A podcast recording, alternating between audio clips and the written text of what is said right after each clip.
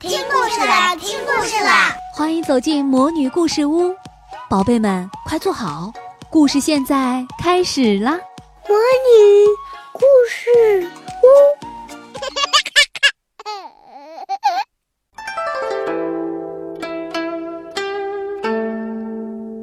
一日三秋，三顾茅庐，五日京兆。七步成诗，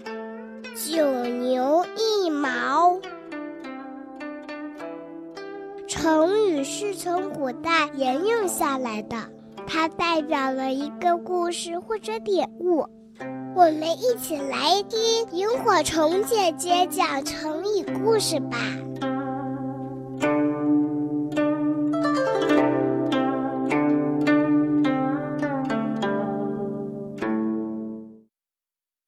一目难知。南朝的宋顺帝刘准在位时，奸臣萧道成把持朝廷政权，陷害忠良，胡作非为，图谋推翻顺帝，篡夺帝位。当时的大臣袁粲和刘炳看不惯萧道成的作为，便私下密谋要暗杀他，为国除害。不幸事机败露了。萧道成一得到消息，大为震怒。先前他已派心腹薛渊等人与袁粲共同驻守石头城，名义上说是助袁粲守城，实际上是防备袁粲。此时萧道成立刻又派遣戴僧敬率领一批人马前去支援薛渊，事机败露，大势已去，但袁粲仍然神色凛然地对儿子袁罪说：“我明知道一栋房子即将崩塌时，光靠一根木柱是难以支撑的。”但是为了保全名节，我们不得不去死守下去。不久，戴僧敬由于薛渊的接应，直接进入石头城，分兵攻占了袁粲的府邸。袁粲和刘炳从城门下来准备回府时，袁罪直觉到有危险，为保护父亲，竟用身体挡住了刀枪。袁粲感动得涕泪纵横，他深深叹了一口气，对儿子说。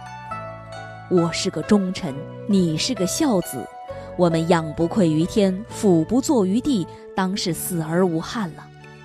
结果，他们父子俩都为正义而牺牲了。一目难支，就是袁灿说的，在一栋房子即将倒塌时，光靠一根木柱是难以支撑的。这个成语比喻个人势单力薄，难以支撑大局。大史学家司马迁曾说：“人固有一死，或重于泰山，或轻于鸿毛。”袁氏父子为了维护正义、恪守名节而牺牲生命，你说他们这种宁死不屈、忠贞爱国的精神，是不是有如泰山一般崇高，而且令人尊敬呢？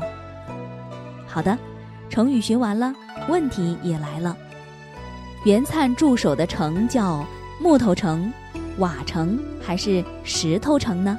快来留言，说出你的答案吧！